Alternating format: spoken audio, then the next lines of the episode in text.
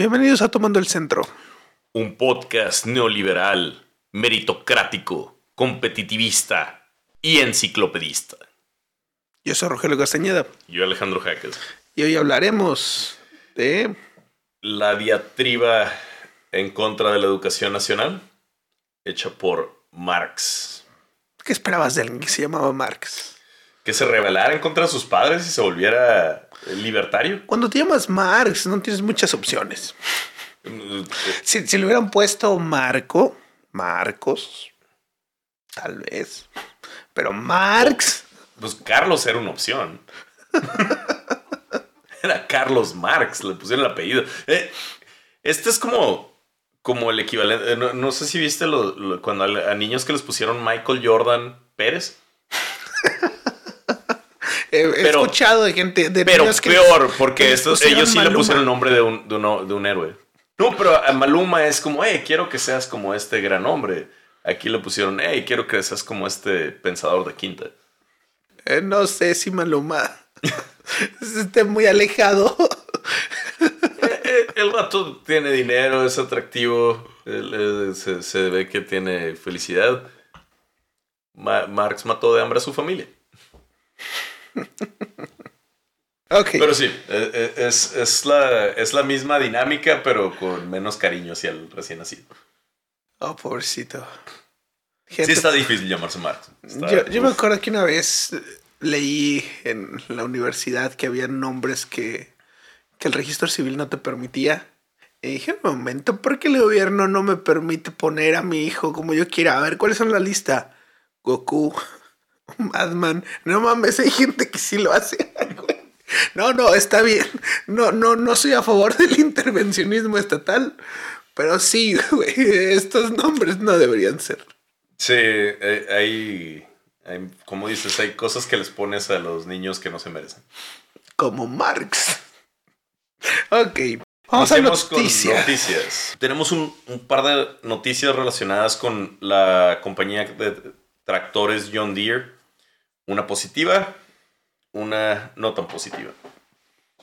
La positiva, eh, los rusos eh, intentando tomar la principal herramienta militar de Ucrania, procedieron a robar una gran cantidad de tractores para proteger a, a sus unidades, a sus divisiones de tanques de que fueran robadas por este grupo táctico ucraniano de granjeros.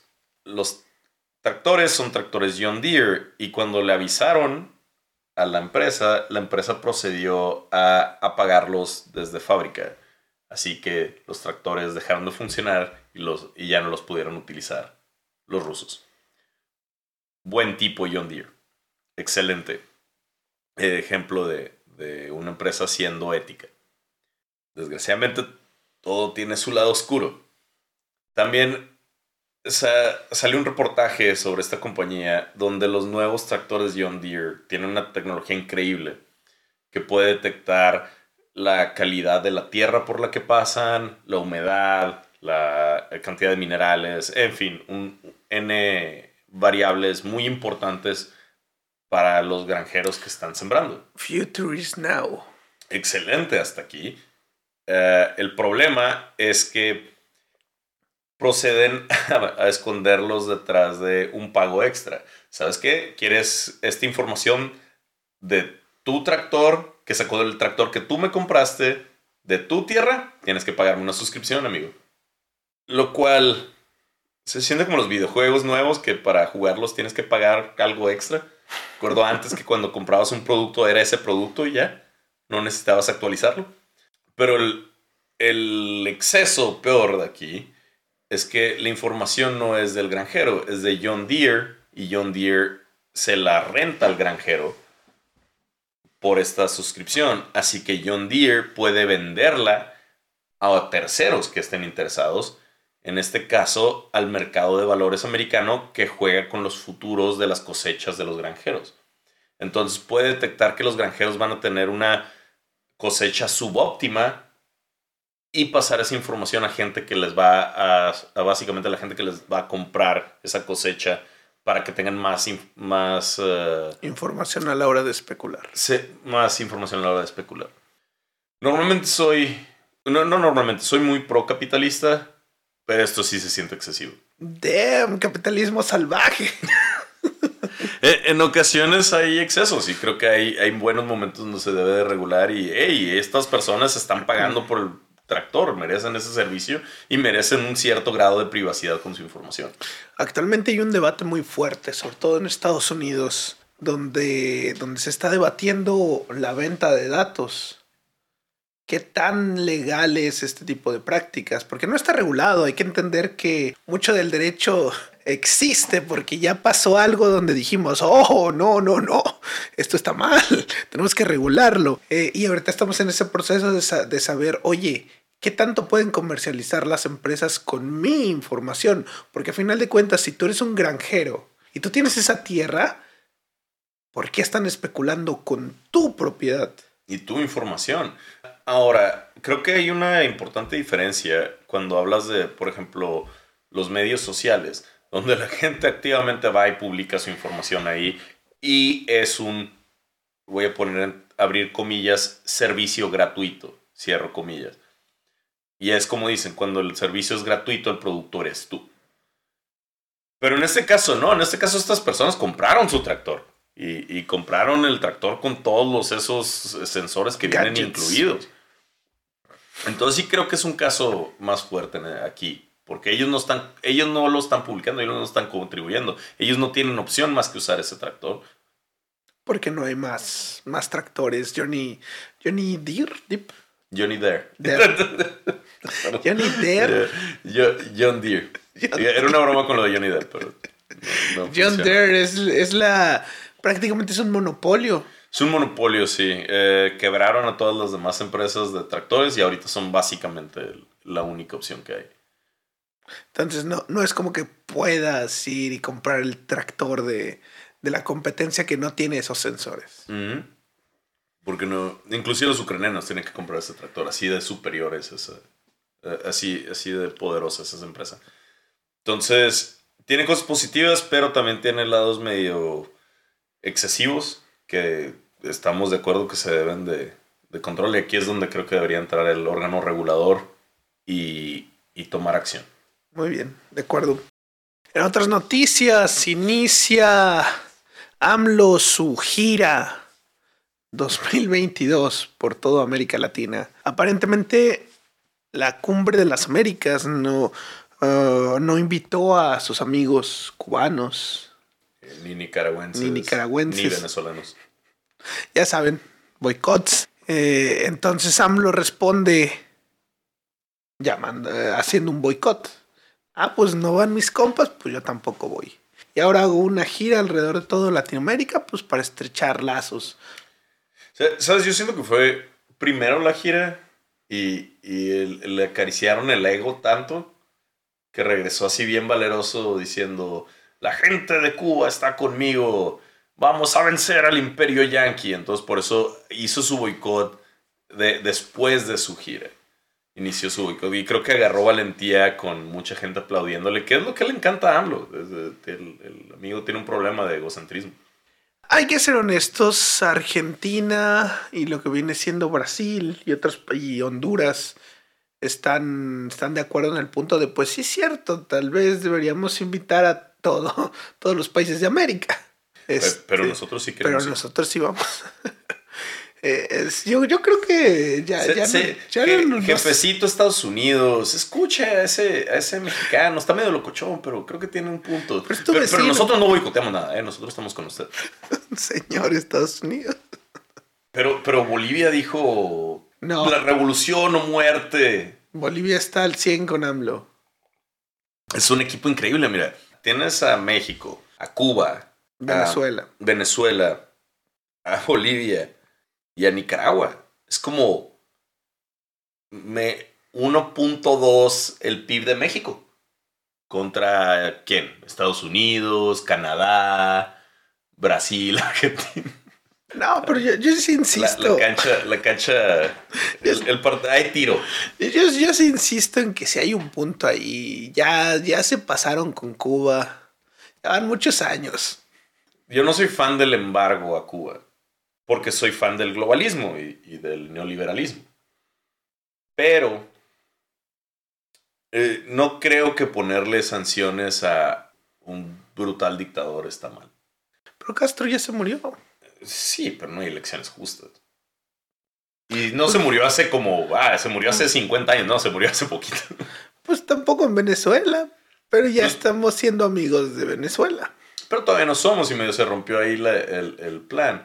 Eh, de nuevo, soy fan del globalismo, pero, pero para que el globalismo jale eh, tienes que poner reglas. Es como lo que decíamos ahorita con John Deere. Soy a favor del globalismo, pero tiene que haber ciertas regulaciones en pie para que funcione. Entonces, sí, so- son dictadores, tienes que meter presión. ¿Quieres que, que haya más democracia? Tienes que meter presión para que las dictaduras eh, no estén a gusto y, y tienen que te haya un costo el, el hacer las cosas mal. Mm, no sé. Es que sí siento que esto es más un tema simbólico. Que Eh, algo, que algo Mira, realmente. eh, ¿para qué serviría que dejar que los... Porque no estás dejando que la gente de Cuba venga, estás dejando que los líderes de Cuba vengan. ¿Para qué quieres hablar con dictadores? ¿Qué, qué ventaja puede tener Sí, pero. hablar con dictadores? Pero también con el tema de los embargos. Realmente no los sufren los dictadores. Los dictadores están a toda madre. No Comen- toda madre. Claro que sí, el pueblo es el que. El pueblo es el que más sufre, estoy de acuerdo, pero lo- los dictadores no... Hay, hay, hay como varias, va- va- varias pensamientos alrededor de, de qué tan éticos son los, los embargos y las sanciones. Yo creo que si tienen uso y si tienen poder y si pueden hacer, obligar a un pueblo a, a cambiar, creo que normalmente no son aplicadas de la forma que deberían. Creo que hay formas de aplicarlos donde castiguen más a, a los líderes que a, los, que a las personas. Pero la realidad de las cosas es que darle recursos a un dictador creo que solo lo empuja a seguir, a durar más en el poder. Y mi ejemplo aquí sería, eh, por ejemplo, la, la situación en Etiopía, cuando hubo una gran hambruna en Etiopía. Eh, el mundo junto, fue el, primer eh, gran movimiento altruista del mundo donde se juntó una cantidad enorme de dinero y comida y se envió a Etiopía. Esa crisis en Etiopía fue causada por el gobierno, fue, a propósito, no fue una hambruna por tragedia o po- por desastre, fue una hambruna por mala administración. Lo que es como se envió esta ayuda humanitaria, no la recibió la gente, la recibió el gobierno dictatorial que había causado este problema y se quedó como, oh, mira, ya encontramos una forma, le, creo que les duplicaron el, Producto Interno Bruto. Dijeron, uff, ¿y qué hicieron? La mayoría de esa comida la vendieron, lo utilizan para comprar armas y para someter a su pueblo. En teoría, es, esa inyección de, dinero, que fue bien intencionado, terminó extendiendo la duración de la dictadura por, por mucho tiempo antes de que finalmente el pueblo se revolucionara en contra de ella. Y cuando se revolucionó resultó que estaban mejor armados gracias a que recibieron toda esa ayuda. Es un tema complejo, pero no, sí creo que ahí pu- puedes hablar de- hablarlo de una manera más profunda que si hay que hacerlo o no hay que hacerlo. No, no es necesariamente blanco y negro. Aquí sí creo que hay muchos matices de gris. Estoy de acuerdo, pero aquí también hay otra lectura. Llevan varios años esos boicots, esos embargos. Y siguen en el poder. Es cierto, de de nuevo, creo que hay un, una... Creo que puedes ver los dos argumentos y creo que, que hay ciertas... eh, digamos que la táctica es buena pero está mal aplicada. ¿Sí me explico?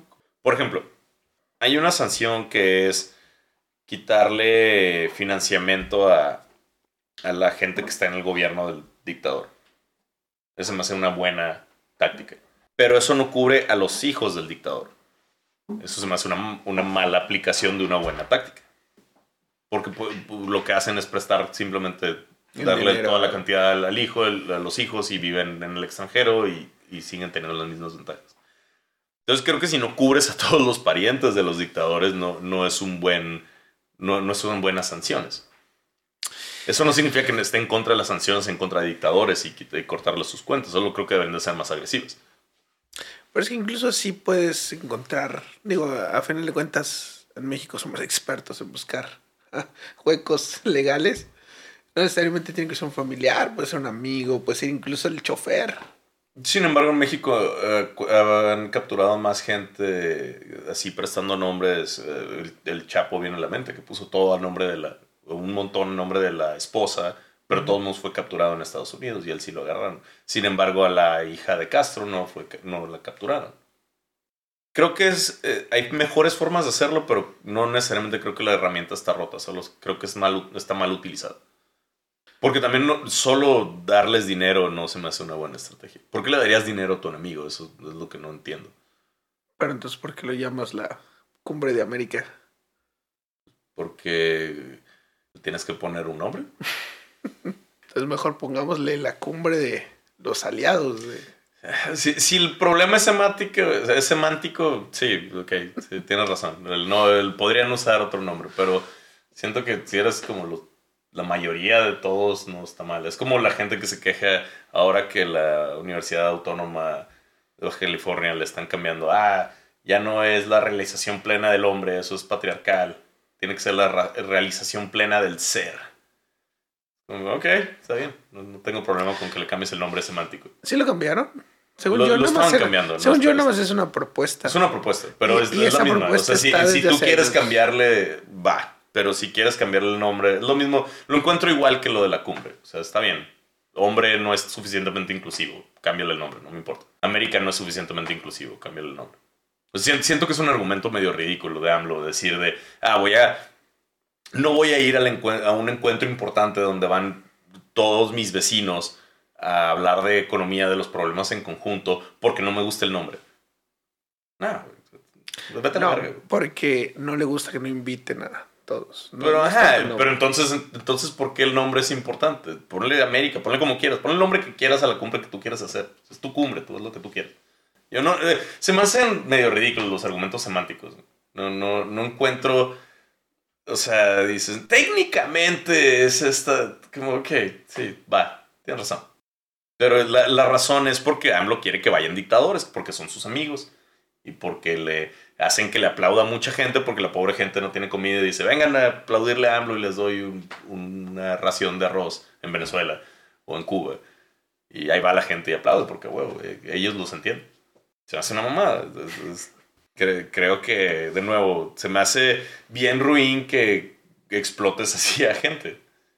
Como gente que tiene muy poco y, y los explotes llevándolos a aplaudir a fuerzas a eventos públicos.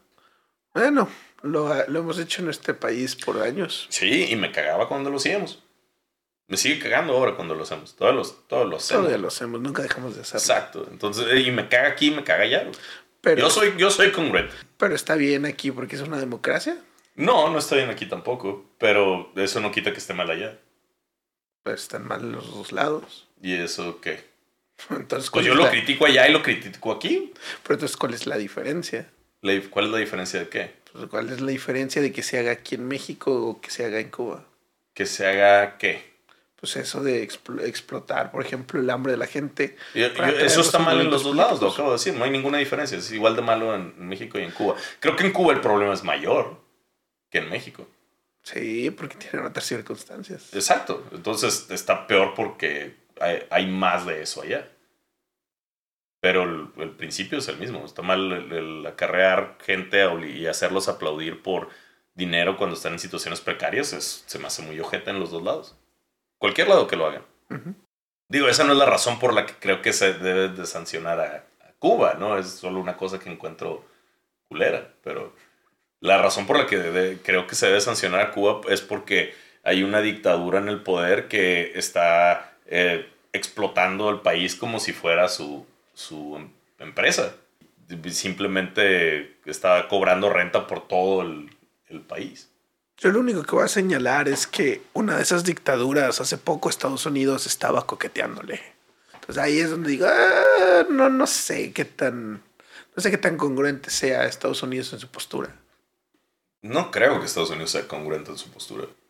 Ahí sí estoy contigo. El, el- Estados Unidos hace tratos con muchas dictaduras en el mundo. Que él considera que está en, su inter- en sus intereses hacer negocios con ellos. Eh, va a hacer negocios con, con eh, Emiratos Árabes, Arabia Saudita, Qatar. ¿Ya, están haciendo con Irán o todavía no? No, están peleados con Irán. Estados Unidos ha hecho durante su... Eh, Estados Unidos no necesariamente está en contra de dictaduras. Nada más, está en contra de ciertas dictaduras. Lo cual puedes decir, eh, eso es... Eso es incongruente. Y sí, estoy contigo, es incongruente.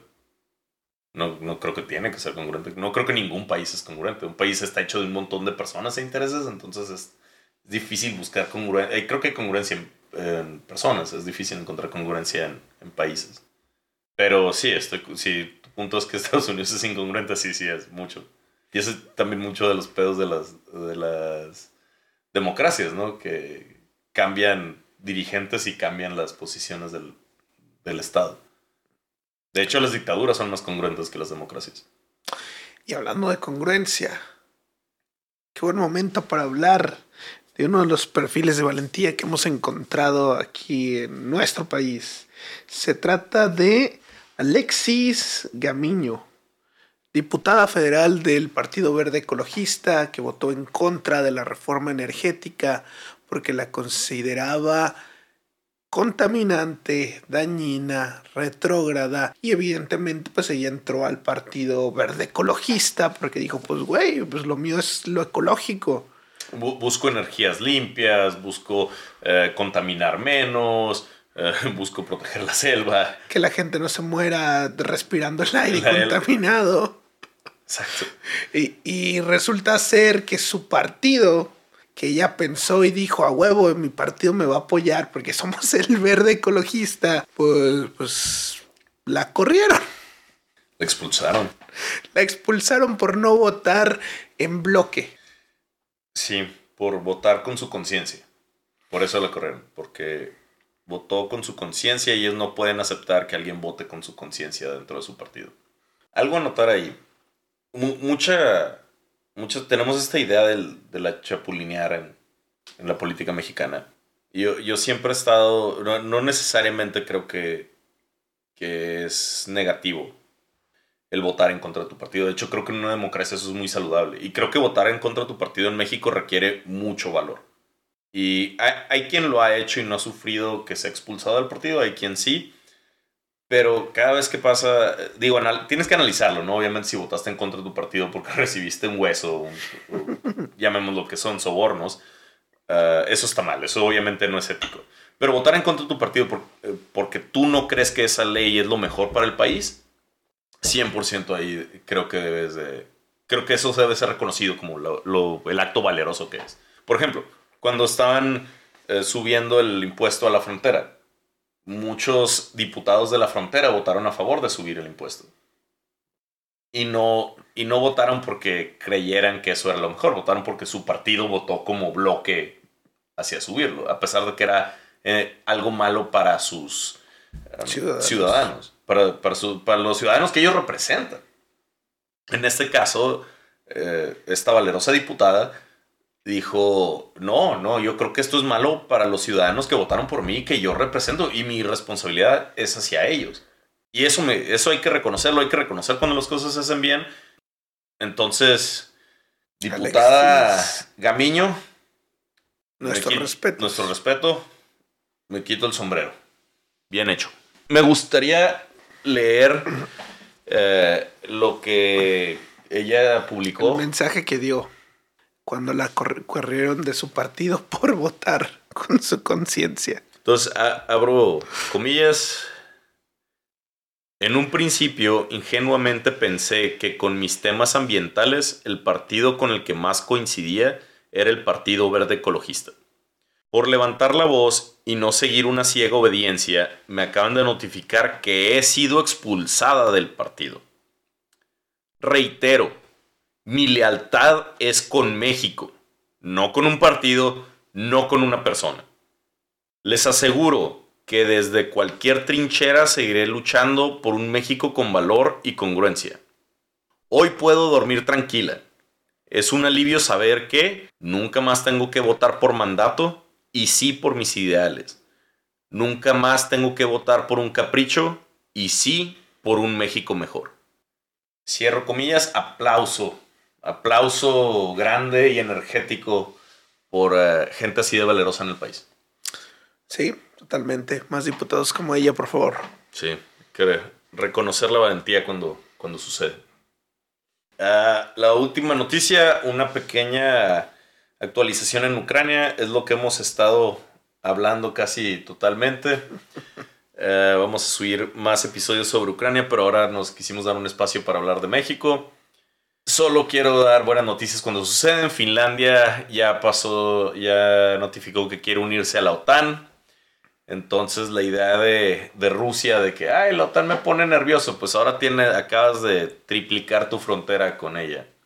Con un país que se había mantenido neutral desde que fue invadido por la Unión Soviética y aprendió que, que vivir bajo el yugo ruso es terrible y que hay que, tomar compromisos cuando nadie viene a defenderte. Entonces esto se rompe esto rompe una neutralidad de 70 años que mantuvo hasta Gorbachev y Putin acaba de perder. Bien por Finlandia, que se joda Putin. Y aprovechando que estamos atacando el, la antigua eh, Unión Soviética, podemos pasar a nuestro tema de hoy, que es el, la educación en México y cómo la ve. Educación socialista cómo, cambiar la educación, cómo encaminar la, la educación en México hacia el socialismo. ¿Cómo se llama este sujeto? Marx Arriaga. Marx Arriaga. Y vamos a poner el, un, pequeño eh, fragmento. fragmento de, cuando habla. Eh, creo que todo lo que dice es malo, pero aquí eh, es gracioso esta diatriba que hace en contra de, de todo lo que él ve mal con el mundo moderno, con México moderno. Y, y luego dialogramos un poco de ella. Puchale la play. Muchas gracias, docentes de todo el país. Termino. Podría señalar centenares de problemas sociales que el modelo neoliberal, meritocrático, conductista, gracias, punitivo, patriarcal, racista, competencial, eurocéntrico, colonial, inhumano y clasista ha generado de hecho, poseemos centenares de artículos, tesis de investigación, ponencias que así lo confirman. Como todo en, como todo en este sistema económico, la educación se convirtió en una moneda de cambio, en un negocio que absorbe miles de millones de pesos al año con la promesa de calidad, crecimiento sostenido, enciclopedismo, especialización, competencias, etcétera todo para generar un modelo meritocrático, elitista, patriarcal y racista que utiliza la educación como un factor de legitimación de la diferencia, del clasismo y de la supuesta movilidad, de la supuesta movilidad social. Siguiente. Hoy las asambleas que se dieron en todo el país, en los 32 estados, señalaron el rumbo para la Secretaría de Educación Pública. Los más de un millón de docentes solicitan un cambio en el modelo educativo, solicitan recuperar su lugar como líderes en las comunidades, solicitan que la escuela se convierta en un espacio de transformación social donde se recupere la memoria histórica, se fomente la lectura como una habilidad compleja y no solo como una alfabetización funcional, en donde los procesos de aprendizaje sean continuos, sin fragmentarse, con sostenibilidad y sustentabilidad de las comunidades, en donde los tutores participen de estos procesos de aprendizaje de manera activa con un enfoque de género. En lo general, solicitan un modelo educativo decolonial, libertario, humanista, que termine con el racismo, con las pruebas estandarizadas que segregan a la sociedad, en fin, que acaben con el clasismo en esta sociedad cansada de tantos abusos, de tantos atropellos. Es cuanto, señor presidente. Esas son muchas palabras. ¿Cuántas de las...? Ese, ese becario. No creo que fue un becario, yo creo que fue él. Lo, he escuchado hablar en otras ocasiones y, creo que realmente cree lo que dice. Creo que no entiende lo que dice. Bueno, no, creo que sí lo entiende. Creo que él, toma su propio culé. Eh, algo eh, que anotar. Eh, digo, hay muchas cosas que anotar y creo que me gustaría irnos poco a poco desmenuzando esa maraña de palabrería que, que hace. Donde repite el, insulto una y otra vez. Clasista. Clasista, clasista, neoliberal. y, y, que usa insultos que no son insultos, como meritocrático. Casi o, le faltó. O enciclopédico. Casi le faltó decir que el, el sistema es nazi. Uh, sí, creo, creo, eh, creo, que como lo, lo describió es peor que nazi, ¿no? Algo que se me hizo interesante, ¿cuántas de esas palabras crees que... Porque en teoría esto salió de las comunidades, eh, según esto salió de abajo para arriba y no, o sea, ellos fueron y les preguntaron a los niños y a las comunidades indígenas y a los uh, padres de familia, hey, ¿qué es lo que quieren en la escuela? Y aparentemente ellos les dijeron, queremos que no sea conductivista, que no, que no, que tenga una perspectiva de género, que no sea meritocrática, que, que sea que sea enciclopedista. Sí, sí veo a, una, a una persona de bajos recursos en Chiapas diciendo, oh, sí, no podemos tener una educación conductivista. Necesitamos una educación eh, no fragmentada con perspectiva de género. No, no dijeron eso. Tú creo, dijiste eso. Creo que probablemente sí dijeron clasista. Clasista puede ser. Y antirracista va. Eso. Creo, creo, que esas palabras pudieron haber estado ahí, pero no todas. No. No la mayoría. La mayoría fue como, oh, yo creo que, que quiso decir esto. No, la mayoría es, yo sé qué es lo que quieren. Eso no es para nada imperialista, es súper decolonial el decirle, tú quieres esto porque tú no sabes lo que es mejor para ti. Porque eres pobre. Y te educó. Y no tienes y te educó buena la educación. Ah, eh, otra de las cosas que noté es que dice, en un momento lo cambia de decir, eh, trabajamos con, no, no, dice trabajamos con padres de familia, dice trabajamos con tutores. Lo cual no está técnicamente mal, pero está sospechoso que, esté, que lo diga en medio, sandwichado entre no queremos nada patriarcal y heteronormativo. No queremos decir la palabra padre, pero padres, porque puede ser hetero, heteronormativo. Y madres de familia, pero no, es, está interesante. El, el, entonces, vámonos poco a poco. Una de las bases del marxismo es, es el, el, ataque a la familia como el núcleo de la sociedad. Uh, y creo que ahí viene, ahí se nota mucho de eso. Se nota mucho de que no es la familia la que es el centro, la comunidad, es el, No la, no es la la familia sociedad, la que educa. es el, ajá, es el gobierno, es la SEP. La SEP debe educar a los niños. Y no es el primero que lo dice. eh, he visto que Atolini lo dice, estaba en el plan de nación. Eh, constantemente Morena dice esto. Los padres de familia no deben de educar. Bueno, no son los padres, ¿no? Los tutores de familia no deben de ser los que eduquen a sus hijos. No pueden ser confiados en que eduquen bien a sus hijos. Porque nos pueden educar racistas. O peor, capitalistas. No, ellos no entienden la, re- la revolución. La revolución empieza en los niños. Les tenemos que enseñar a, a los niños a, a realmente a, a hacer la revolución obrera, la revolución proletaria. Y, y esto eh, era, se decía en la Unión Soviética, se decía en, la- en los bloques del este, se dice en Cuba actualmente. Eh, no, es, no es algo que inventó ¿Has visto- ahorita Marx. Marx eh, ¿Has visto los libros de Venezuela, los que se usan para la, la escuela primaria? no, no los he visto. Están bien chidos. Está, está Maduro junto a Jesucristo y Chávez, güey. Como amigos, güey. Está bien raro. La- Mucho el socialismo moderno se ha vuelto, o- no, no moderno, ¿no? pero, pero se ha vuelto de, de nomás rechazar a, a, a la iglesia y, y atacarla, y- o, o a, o a las culturas como intentar, ah, mira, eh, no, no es, el, el socialismo es algo que quisiera Jesús, es lo que él quería. ¿Quién diría que vivir en un continente predominantemente católico generaría esta extraña amalgama entre socialistas católicos? Eh, Pero es extraño. En- en- en- por ejemplo, en Cuba fueron perseguidos, a pesar de que la mayoría eran católicos y siguen siendo. En eh, Rusia, donde la, la mayoría era ortodoxo, Ortodoxos. fueron perseguidos brutalmente los, los eh, sacerdotes. Bueno, toda tanto ortodoxos región. como católicos. Todo. Sin embargo, fueron perseguidos bajo Stalin y luego fueron medio perdonados y, y reintroducidos bajo Khrushchev. Cada, cada uno los, los regresó, inclusive terminaron siendo partes importantes del, del Estado. Eh, está, está interesante, es como los partidos socialistas consecuentes se dieron cuenta como de la importancia del, de la religión y cómo podía ser utilizada como un arma en lugar de ser peleada como, como competencia. Pues lo dijimos desde el primer episodio, ¿no? Morena nace pues de la, de la idea de la Virgen de Guadalupe.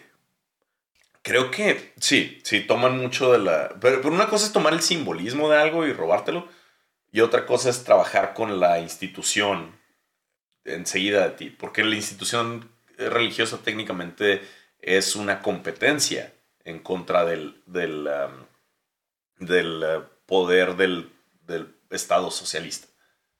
Eh, y esa es la cosa, necesitas, el, el, sistema socialista busca reeducar a toda la población. Monopolizar la educación y de esa manera educar. Y la sociedad, literalmente controlar la sociedad, tienen que controlar cómo piensas. Entonces, para eso sí, les, sí tienen un problema de, de competencia contra la religión. Entonces sí cambia. Y contra la escuela privada, en general. Sí, en pero en particular contra la religión. Eh, eh, es, pasa muy seguido. De, de, hecho, esta amalgama es, es, muy latinoamericana. Sí, nada más se da aquí. no, y, se dio en Rusia, pero después. No. creo que en África también, pero, pero eso es no, otro en, Zimbabue también se persiguieron a, a los sacerdotes. Pero, por ejemplo, en, Rusia cambiaron. Al principio los persiguieron y luego los aceptaron. Entonces, sí, sí hay una variante en, no solo local, sino personal. Depende, depende yo creo, del, de qué tan purista es. Tu pueblo. El, el, no, yo creo que el líder socialista. No sé, creo que, creo que, creo que la, la, la cultura del pueblo sí... sí no, claro que tiene un efecto, pero creo que tiene más efecto el, el líder, porque de nuevo, creo que Rusia de 1917 era mucho más devota que, que México de los 70s o que Cuba de los 50 Creo que depende más, más de literalmente la personalidad del líder en el momento. O sea, los, los rusos, de, de nuevo, Rusia empieza estas persecuciones con Lenin en 1919. Y en 1919 Rusia era muy ortodoxa y muy religiosa. Y continúan hasta los, los 50. Tardan mucho tiempo en, y nunca pueden erradicarlos porque si gente seguía creyendo encerrada y, y protegiendo su fe. Y... Pues es la cura del, catolicismo y, de la, y en general de la cristiandad, de no, no hay pedo que te persigan, tienes la vida de, después de la muerte y la... la... De, acuerdo, entonces, de, nuevo, creo que tiene mucho que ver con el líder, más que con... Más que pero regresando a México, regresando a México, ¿crees que este discurso va dirigido en contra, por ejemplo, de, de la institución meramente privada, de las instituciones educativas privadas o directamente contra la iglesia? Creo que va contra las dos. Pero creo que va en contra de, de la sociedad en general. Creo, creo que sabes que tenemos que reeducar a todo México. Cuando, cuando habla de que vamos a eliminar el clasismo. Creo que no se refiere a clase media, clase alta, clase baja. Creo que se refiere a, vamos a, volvernos todos una clase. Todos somos el proletario. Creo, que, creo que este amigo realmente cree que hay que abolir la, abolir la propiedad privada y, llegar al paraíso socialista. creo que él sí lo, sí lo cree. Por, lo, por como lo menciona, por ejemplo, habla que la meritocracia eh, es un mal en el mundo. ¿Qué es la meritocracia? llegar a un puesto por tus méritos. Que la, la, persona que tiene la mayor, la mayor número de habilidades merece el, el puesto, ¿no? La aristocracia, básicamente. No, no, la aristocracia es que tu nacimiento define que. No, la aristocracia, la aristocracia era la élite, ¿no? Los, más chidos. Los, Pero no porque se lo ganaron, porque nacieron. Los más ricos, ¿no? Ajá, bueno, los más ricos sí. Los más, los más Es porque eran familias, ¿no? eran los más capaces. Porque si tú no nacías dentro de la aristocracia, tú no podías llegar a la aristocracia. Esa es la, la cura de la aristocracia, que te define tu nacimiento, tu familia. Y tú no puedes entrar a ella a menos que, sea, que hayas nacido dentro de la aristocracia. La diferencia de eso con la meritocracia es que tú puedes haber nacido en cualquier situación, pero si eres suficientemente inteligente, trabajador o, o cualquier habilidad necesaria, puedes subir a cualquier puesto posible. En teoría. En, teoría, claro. Y, puedes decir como, hey, ¿Cómo puede haber meritocracia si hay gente que hereda eh, billones de, dólares o pesos a peor gente? que eso. ¿Cómo puede haber meritocracia si, si literalmente puede hacer un rastreo de los hijos de tal funcionario y ver que están ah, eh, eh, sí, pero eso no es meritocracia, es un nepotismo. Eso es, eso es a lo que me refiero. No, no, no llegaron ahí por sus méritos. Pero eso no es meritocracia, eso es nepotismo. Nepotismo es otro tipo de, organización de la sociedad. O sea, no puedes decir, ah, eh, la aristocracia no es meritocracia. Pues claro que no. Eh, está, estamos, organizado de Estamos de acuerdo que México tiene sus vaiven con la meritocracia. Creo que México no es meritocrático. Creo que México tiene un nivel de meritocracia muy bajo. Sí tiene, pero es bajo. Bajísimo. Pero este amigo dice que, que, ese nivel bajo de meritocracia es terrible y tiene que ser eliminado. Que dice que el problema es que hay, hay demasiada meritocracia. Él, no dice, hey, hay muy poca meritocracia, tenemos que acabar con el nepotismo. Él dice, no, no, no, el nepotismo está bien, el nepotismo no me importa. Es la meritocracia que es el problema. Es enseñarle a los niños que buscar ser el mejor es bueno. Eso es lo que él quiere decir. Él no quiere decir como, hey, hay que buscar que realmente la mejor persona se gane el trabajo. Él quiere decir, no, los trabajos los debe poner el gobierno, el gobierno debe proveer, debemos de eliminar toda la idea esta de que hay gente que es mejor que otra gente, porque eso es lo, lo, malo en el, país, que haya diferentes habilidades. Lo que genera la desigualdad. Sí, entonces eso es lo peligroso. Él dice, ¿sabes qué? No podemos, y aplícalo a la escuela, está hablando de educación ¿Sabes qué? ¿Cómo podemos decir que este niño sacó 10 y este niño sacó 6? Estamos diciendo que el niño que sacó 10 merece, tiene, tiene un mérito mayor que el niño que sacó 6. No podemos hacer eso, tenemos que eliminar las calificaciones. Todos son iguales. Eso es lo peligroso ahí.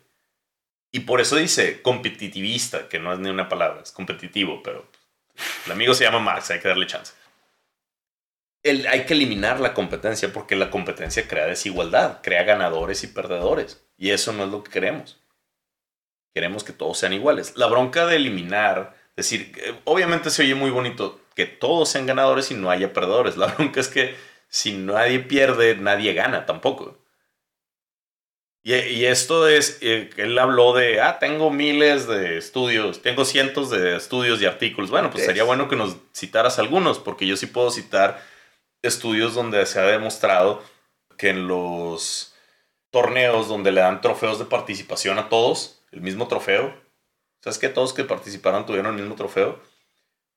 Esto baja la calidad de, o sea, baja el interés de, los niños trabajando en ello, pero baja, lo baja particularmente en los que ganan, en los más eh, rápidos o más fuertes o más buenos en, la competencia, en el top, lo cual es esperado, ¿no? Pues ellos saben que ganaron, obviamente ganaron, y no recibieron el, reconocimiento, lo cual es esperado. Pero algo que es interesante es que de ahí los, los de medio medio les da igual.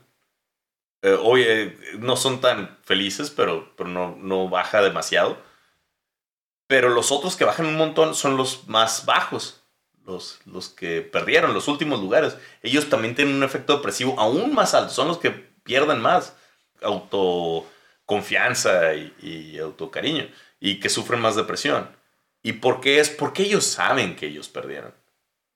Tú sabes que tú no ganaste. Tú dentro de ti, en tu corazón de corazones, sabes cuando, cuando no la armaste. Y cuando les dan ese trofeo, ellos saben que no se lo merecen. Y eso les crea culpa y les crea eh, mucho dolor. A veces necesitas un poco de, amor duro y decir, ¿sabes qué? No ganaste y perdiste, quedaste en último lugar. ¿Quieres mejorar? Tienes que echarle más ganas. Este es el costo para mejorar. Y ese es el motor de la, de la meritocracia. Por eso no siempre gana el mismo. A veces eh, hay, diferencias constantes, eh, particularmente en, los deportes, ¿no? Pero es en, toda la sociedad. Yo estoy de acuerdo contigo. Quiero aclarar que no estoy de acuerdo con Marx, pero también eh, uno de mis problemas con el tema de la competitividad es que funciona cuando partes de la misma de las mismas bases. Pero si por ejemplo tienes un niño que no desayunó y lo pones a competir con un niño que, si, si tiene sus nutrientes, que si, duerme sus horas, que si tiene el, cuidado, pues evidentemente ese niño se va a desmadrar al otro. Que no es culpa, repito, no es culpa del gobierno, no, es, no le estoy dando la razón a Marx, pero sí, sí noto que ahí ah, tenemos que, que, creo que hay un, se me, se me va el término, un, un pensador una vez dijo, tenemos un número limitado de preocupaciones que podemos atender. Es decir, de las 100 cosas que tenemos pendientes de resolver en este país, solo le podemos dar enfoque a unas cuantas. ¿Qué te gusta? ¿5 o 10? Y pues las demás no se van a poder resolver. ¿Por qué? Pues porque los recursos son limitados, porque el tiempo es limitado. Y yo creo que mi principal problema con el tipo este Marx es que le está dando mucho enfoque a cosas que no considero que realmente sean un, problema, como mencionamos. No, solo le está dando enfoque, bueno, perdón, Creo que le deberíamos estar dando más enfoque en, por ejemplo, mejorar las condiciones de vida de muchos mexicanos. Y no digo darles despensas y ese tipo de cosas. Simplemente el hecho de ponerles pavimento a mucha gente, de darles los servicios básicos de saneamiento yo creo que eso podría tratar de elevar el nivel de vida de los mexicanos y poder tener una sociedad más competitiva. Una sociedad competitiva como la que tenemos me parece sí, me parece muy desigual, porque no le puedes exigir lo mismo a un niño desnutrido, mal alimentado, mal cuidado, que a pocos niños que sí, sí tienen esa fortuna. Y es la parte que, que me, me molesta porque siento que hay hay críticas que sí se podrían hacer a nuestro sistema actual y están perdiendo visibilidad porque le estamos dando enfoque a otras cosas. Estoy, mira, tengo tres desacuerdos aquí. Primero, eh, bueno, voy a empezar por lo que estoy de acuerdo. Obviamente hay, hay competencia injusta y creo que es la competencia actual. estoy de acuerdo contigo que el, sistema mexicano actual es malo y debemos de mejorarlo. Eh, creo que ese es ese es el interés del, del podcast, de hecho. El nacimiento del podcast es, sabes que las cosas están de la fregada y tenemos que hacer algo, porque nadie está haciendo nada. Entonces, sí, ahí estoy contigo. Pero dos, creo que una de las razones por las que el sistema es tan desigual es porque la educación actual de México es súper socialista. está enfocada... tuvimos un podcast que hablamos de esto, pero no lo publicamos. Si, si están interesados, eh, mándenos mensajes y digan, hey, publiquen sus podcasts secretos.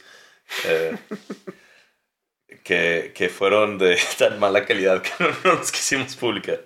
Problemas de audio. Pero, pero, hablamos de, de, los ejemplos, de, de cómo eh, los, los, libros de texto de ciencias sociales, y, y, dimos, y tenemos los ejemplos, como en físico, eh, dan un párrafo de, de capitalismo y, y 100 páginas de Marx y de Engels y del socialismo.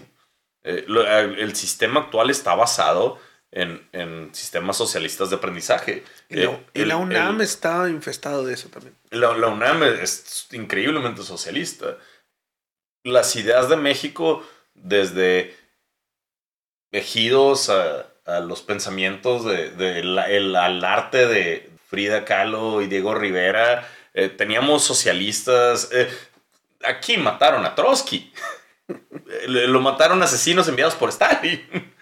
México ha sido socialista por la mayor parte de su de post-revolución. Por México post-revolucionario ha sido muy socialista. Yo creo que esa es la, una de las fuentes de problemas. Y Lázaro Cárdenas institucionalizó el socialismo dentro del, ¿Del de la CEP. Sí, ¿no? Era el objetivo del gobierno impartir una educación basada en el socialismo. Basada en el socialismo, sí. Sí, no estoy seguro si fue Cárdenas, pero voy a confiar en, en ti. Pero sí, sí, sí, sí la, la CEP está explícitamente hecha pensada en, educación socialista. Es explícitamente socialista desde su creación. Según yo había sido Vasconcelos, pero no me acuerdo. Igual estoy equivocado. A lo mejor me equivoqué. Este, entonces, en México ha tenido educación socialista por la mayor parte de su historia y, y toda la historia de la CEP. Entonces, por eso digo, no hemos tenido, no le hemos dado realmente la oportunidad a un sistema competitivo meritocrático. Nunca lo hemos tenido. Creo que lo deberíamos de tener. Y también hay que... Ah, sí. La, la segunda cosa donde, donde encontraba diferencias contigo. No es solo que le estamos dando enfoque, estamos gastando recursos. Se van a cambiar todos los libros de texto. Esos son millones de pesos. Se van a, se van a entrenar y capacitar a los maestros en este sistema idiota que tiene este vato. Eso también son, son millones de pesos. Millones de pesos que podrán ser utilizados en otras cosas, como mencionas. O sea, no es nada más una cuestión de que ah, estamos perdiendo tiempo, hacemos. No, estamos gastando recursos.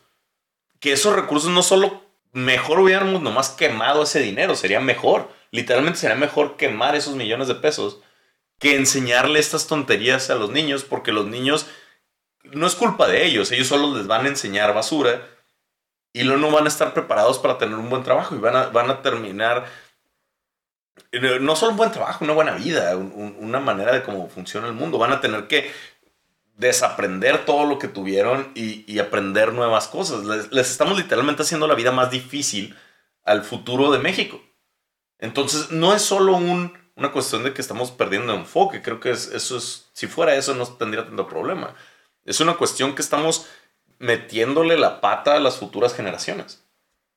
Estamos gastando un montón de recursos en joder a, niños eh, y, a, generaciones futuras del país. Entonces, por eso creo que no es nomás una cuestión de enfoque. Que estoy de acuerdo contigo, sería bueno. Y, y tercero, este tipo de cambios son bien difíciles de quitar. Porque necesitas una. Una, una reforma. Ajá. Y, un poder abrumador en el, en el Senado y en el, y en el Ejecutivo para poder cambiarlo. Entonces, estos cambios son medio permanentes. O, al menos de, de, largo plazo. Generacionales. Son generacionales. Y el daño es. Cabrón. Eh, ya es, es todo lo que iba a decir. Dos puntos aquí nada más para aclarar. Yo estoy diciendo que nosotros estamos perdiendo el tiempo al criticarlo. Yo estoy criticando a Marx por estar gastando nuestro tiempo nuestros recursos en algo que creo que no va a traer realmente resultados. Todo, y estoy de acuerdo contigo, todo este dinero, todo este tiempo, todo este enfoque, deberíamos estarlo gastando en llevar saneamiento, servicios básicos a la mayoría de las comunidades más vulnerables de México. Eh, esa es, eh, perdón, esa es la otra cosa ya, ya tenemos un montón de recursos para, hacer eso. el, presupuesto, hay presupuesto en el país para, para atacar esos recursos, nomás que ese presupuesto se decide gastar en otras cosas. Es lo que estoy diciendo. Eh, el, enfoque. Pero de nuevo, o sea, no es culpa de las... Creo que tenemos suficiente gente en el gobierno. Creo que nuestro gobierno, nuestro gobierno es enorme. gastamos una cantidad enorme de lana en, en salarios a, a funcionarios, a burócratas, a, maestros o policías, que tenemos una cantidad enorme de recursos. Creo que, creo que el mexicano promedio no tiene como concepción de qué tanto dinero gastamos en nuestro gobierno. Es mucho. Y este gobierno sí ha estado cambiando en lo que gasta. Dice, ¿sabes qué? Ya no voy a gastar en esto, ahora voy a gastar en esta otra cosa. Entonces, este gobierno podría trabajar en, mejorar esta situación y hacer el sistema más competitivo. Podrían. Podría, pero no creen en esto, pues creen que eso es malo. Creen que darle, creen que darle oportunidad a la gente de mostrar sus habilidades es malo y está. Y, no es, y es. Creen que lo que debe hacer el gobierno es darle felicidad al individuo, entonces cumplir todas sus, sus eh, necesidades básicas. Eh, hay una. No creo que AMLO es un. AMLO no, no es un amigo de los pobres, es un amigo de la pobreza. Y este gobierno piensa así, piensa que, que la única forma, que la mejor forma de cambiar el país es, es volver a, a este. crear a este gran hermano que es el papá de todos, es papi gobierno y, y va a cuidar a todos sus, sus cachorritos mexicanos. Es que ni siquiera es eso, es que ni siquiera creo que sea por ahí, porque, de nuevo, repito, muchas de las comunidades que tenemos no tienen los servicios más básicos. Es que el problema ahí es que el gobierno de AMLO también es increíblemente corrupto. Entonces se gasta ese dinero en ello, pero no les llega a, los que les debería llegar, porque se pierda en corrupción. Después de Fox, el, presupuesto de educación creció muchísimo, se volvió el, el más grande de, la, de todas las, las um, secretarías. El, el, presupuesto de la CEP era el más grande Incluso a eh, nivel internacional éramos... Era altísimo. Eh, Gastamos una cantidad enorme. Y se, se han hecho análisis de en qué se gastaba este dinero. La mayoría se gastaba en Salarios. Pero nuestros maestros no ganan así. No, iba para el Vester. Exacto. Entonces, de nuevo, el dinero está ahí, se está usando mal. De lo que estoy diciendo. Eso es lo que veo, pero no, no creo que es, no, no veo que es una cuestión de enfoque. O sea, en teoría, ¿cuál es el, el enfoque de la 4T? Es, el, es, abro comillas, eliminar la corrupción, cierro comillas, ¿no? Ese es uno de los enfoques más grandes, pero pues no lo están haciendo. Pero jamás definieron qué es corrupción, así que ellos pueden decir lo que es corrupción. Es decir, es corrupción darle dinero a este, pero este otro es un aliado de la democracia. Pues aquí no es corrupción. Pues ahí, ahí de nuevo, pues no veo el, el valor en, en situación semántica. O sea, creo. Estoy de acuerdo contigo, ellos mintieron. Se me hace más fácil decir ellos mintieron y nunca quisieron arreglar la corrupción. Se me hace más sencillo decir que, que decir que ellos definieron la corrupción de una forma. No, la de- no creo que eso sea cierto. Creo que ellos no simplemente no creían eso. Teiro potato. Tal vez, pero creo que se oye mejor decir, no, ellos son unos mentirosos que, que están de acuerdo con que la corrupción sigue funcionando. A lo que voy es que no es, no es enfoque, o sea, no, no creo que, no creo que si llegas con Morena y le dices, si le arreglas como la gente, la- las calles, van a vivir mejor y vas a disminuir la desigualdad, ellos van a decir, ah, sí, no quiero disminuir. O no creo que esa es la mejor manera de disminuirla, más bien. Lo, lo peor es que creo que ni siquiera lo entenderían. Yo creo que sí lo entienden. Lo que creo es que, que ellos, ellos ven que la desigualdad es, "Ah, hay gente que No, tiene bueno. mucho, Es que yo quiero que tengan menos. Es que yo creo que realmente ellos piensan un tema de no, es que las calles no, eso no va a resolver el problema, el problema es ideológico, el problema es de la mente, güey. Estoy de acuerdo contigo. Pero creo que, como dices, el problema, para ellos la idea no es, ah, tengo que arreglar la CEP, es, eh, tengo que arreglar la educación privada.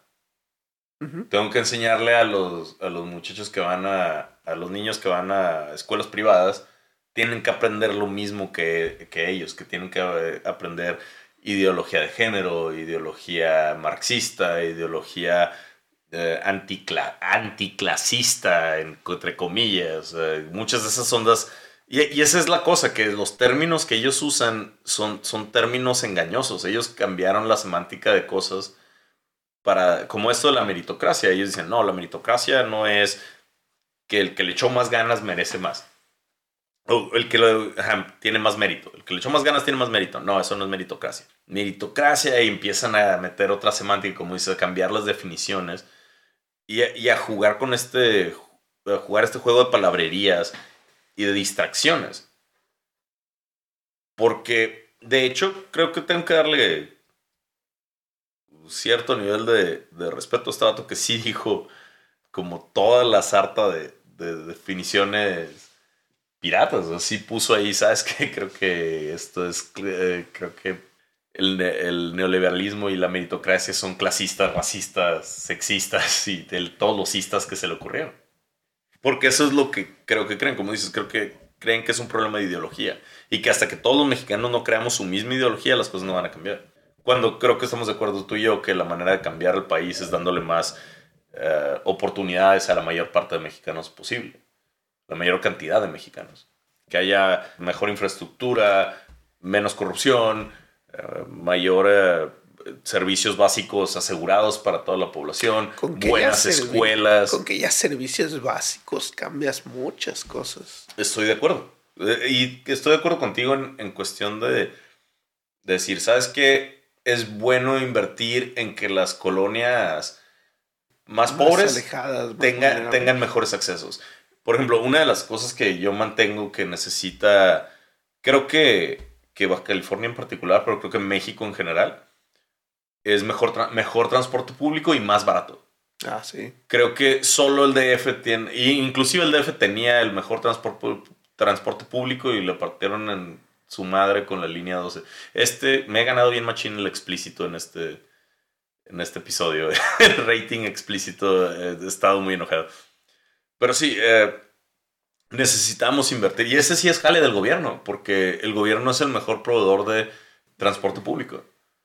pero se niega a hacer eso y en vez de eso quiere cambiar los libros de texto para que digan que... En vez de eso tenemos la ruta troncal aquí en Tijuana, que para nada beneficia el transporte. Y, que dejamos que fuera atacada por el gremio de taxistas, sin ninguna y tenemos, y tenemos al gremio de taxistas que se niega a comprar vehículos nuevos y siguen usando los mismos cochesotes. y, vandalizan cuando se compran equipo nuevo. Una de las cuestiones, las razones por las que la ruta troncal no funcionó es porque vandalizaron y molotovearon los camiones el primer día. Creo que una pérdida de algo como 6 millones de pesos el primer día. O sea, empezaron en rojo por 6 millones porque los taxistas vandalizaron eh, los lugares, las paradas y los camiones. De hecho, también vandalizaban Uber cuando empezaba. Pues de hecho detuvieron... Agarraban gente, lo bajaban del carro y lo golpeaban. Detuvieron eso hasta que una vez golpearon, a un americano. Si quieres contarlo para nuestros escuchas que no lo recuerdan. Básicamente, pues los, los, taxistas cuando encontraban, cuando identificaban un Uber, lo golpeaban, lo bajaban del carro, lo golpeaban y le hacían lo que tenían que hacerle, hasta que un día bajaron también a un norteamericano y ahí hubo pedo por el consulado. Y ahí fue cuando Uber ahora sí entró en Baja California con todo. Sí, pero fue porque hasta Estados Unidos nos puso, le puso el alto al gremio de taxistas. Sí, de hecho, era muy común que los primeros Ubers batallaban porque si te agarraban en un alcoholímetro y sabían que eras Uber, igual que en Ensenada, te, te quitaban. Te quitaban el carro y te mandaban al corralón. De hecho, aquí en Tijuana es el único lugar donde técnicamente hay Uber. Mm. En Ensenada, si te vas, eh, todavía no Pero, por el gremio de taxistas. Digo, nos, nos distrajimos un poco aquí con los Uber. El, el punto aquí es que el, el Estado tiene el poder y los recursos para para arreglar muchos de esos problemas. El Estado decide no hacerlo. Porque le da prioridad a otras cosas. Porque, sí, porque prefiere... Yo creo que como dice, porque su ideología dice que eso no lo debe de arreglar, que debe, arreglar, que debe trabajar en estas otras cosas. Como eh, su, su, ideología dice, la corrupción no es un problema. Los libros de textos de los niños que les enseñan a no tener una perspectiva de género, sí. Su ideología dice, no vas a arreglar la vida de las comunidades indígenas y de las comunidades vulnerables llevándoles luz, electricidad, internet, carreteras. No, no, no. Lo que tienes que hacer es educarlos para que aprendan a vivir en comunidad, siembren sus arbolitos, tengan sus animalitos y vivan ahí, en comuna. Y el gobierno proveerá. Y el gobierno proveerá. Y ahí es donde digo, no, viejo, este, eso no va a jalar. No, no, no, eso no va a jalar, no va a jalar.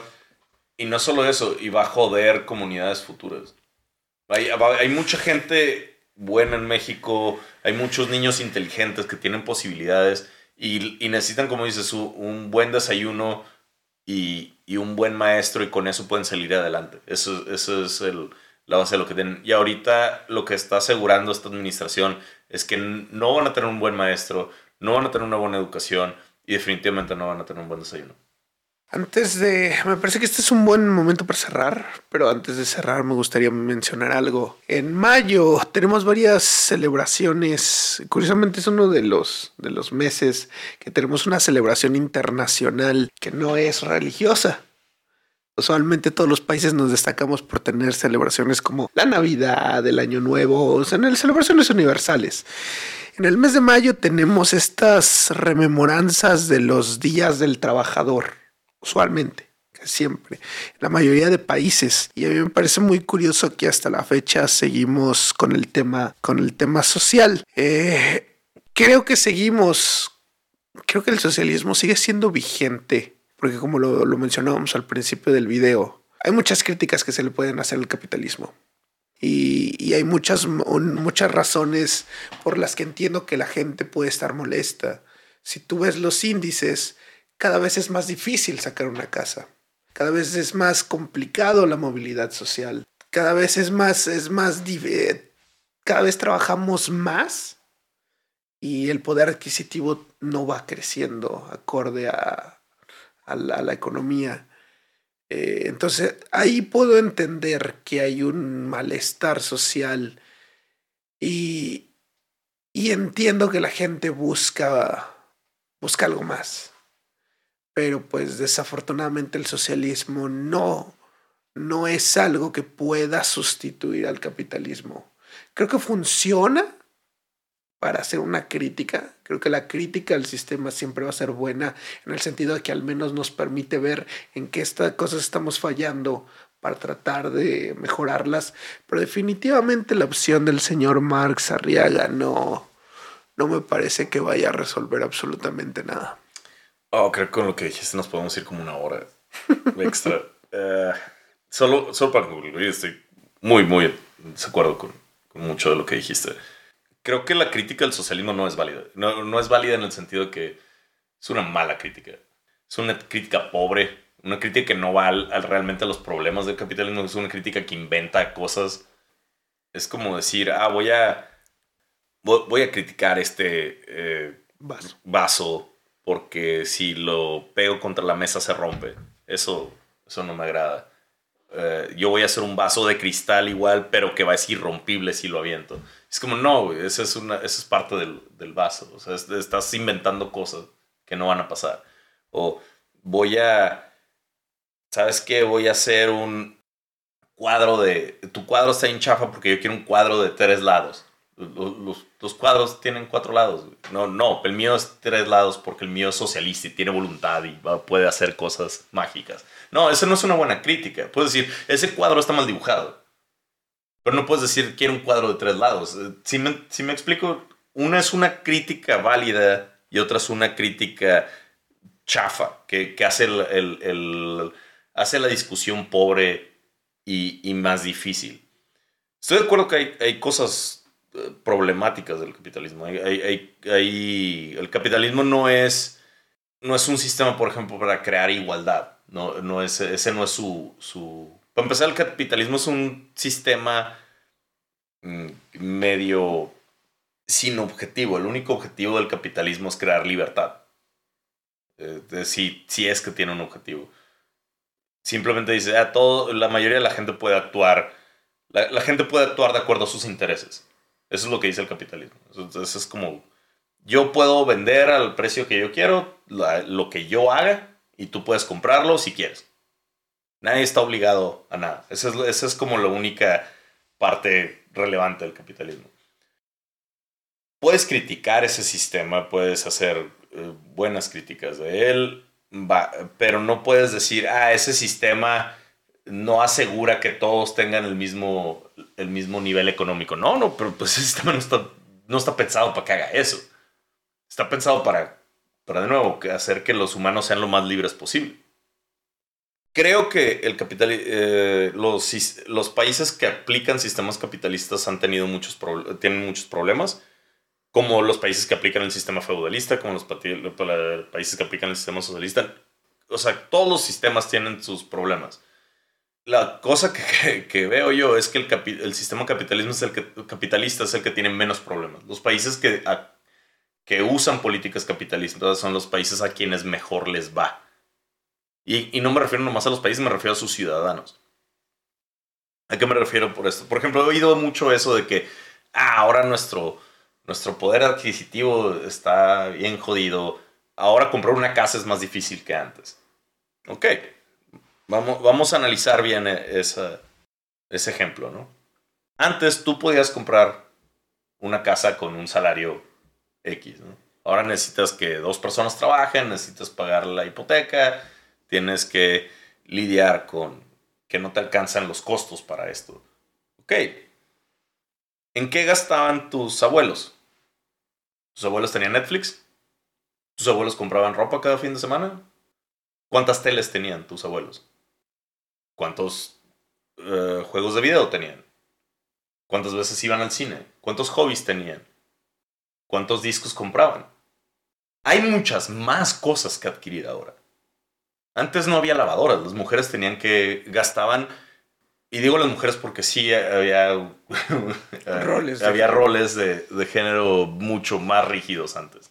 Pero las mujeres trabajaban más horas, porque lavar ropa sin lavadora es mucho más difícil y más consumiente y consume más tiempo una vez que se logró la lavadora, liberaron muchas horas de trabajo quien tuviera que lavar ropa. Antes cocinar bajo fuego era más complicado. Ahora tenemos el tiempo de esparcimiento que tiene la sociedad moderna es más largo y, y, y, y más lleno de cosas que se pueden hacer que hace 50 años, mucho más que hace 100 años, mucho más que hace 150 años.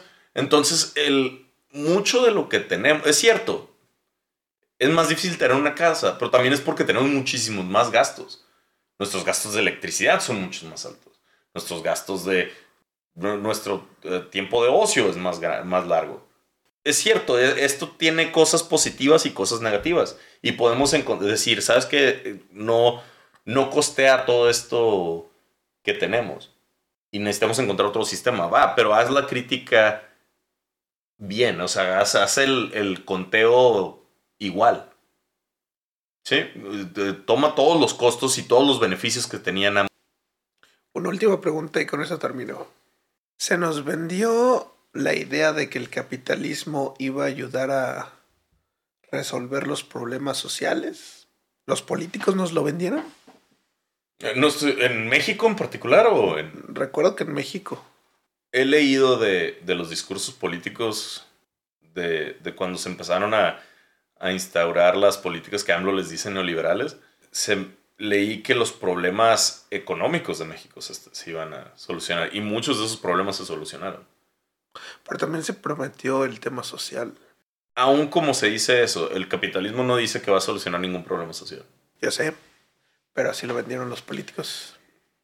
Los políticos mienten, no sé qué, decirte. El, creo que debemos de mejorar nuestro discurso. Creo que tenemos que ser adultos y decir, ¿sabes qué? Si este vato prometió de más y no le debía haber creído porque yo debí, yo soy un adulto que debe pensar y exigir que mis políticos digan, sean más eh, valientes y más honestos creo que es algo que debemos hacer. Pero no creo que puedes que una crítica justa de, de un sistema es, ah, este político dijo que, Maduro dijo que un pajarito llegó y le dijo que el socialismo estaba bien suave. Si esa es mi crítica al socialismo, es una mala crítica.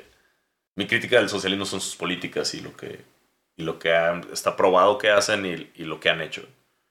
Mi crítica del socialismo no es, ah, los políticos socialistas prometieron esto y no se dio. Esa no, esa no es una no se me hace una crítica correcta. O útil, ¿no? Más, que correcta. Como... Mm, al menos te permite entender por qué la gente tiene la noción que tiene sobre el capitalismo. Yo creo que mucho de la noción que tiene la gente del capitalismo es porque le han mentido políticos socialistas.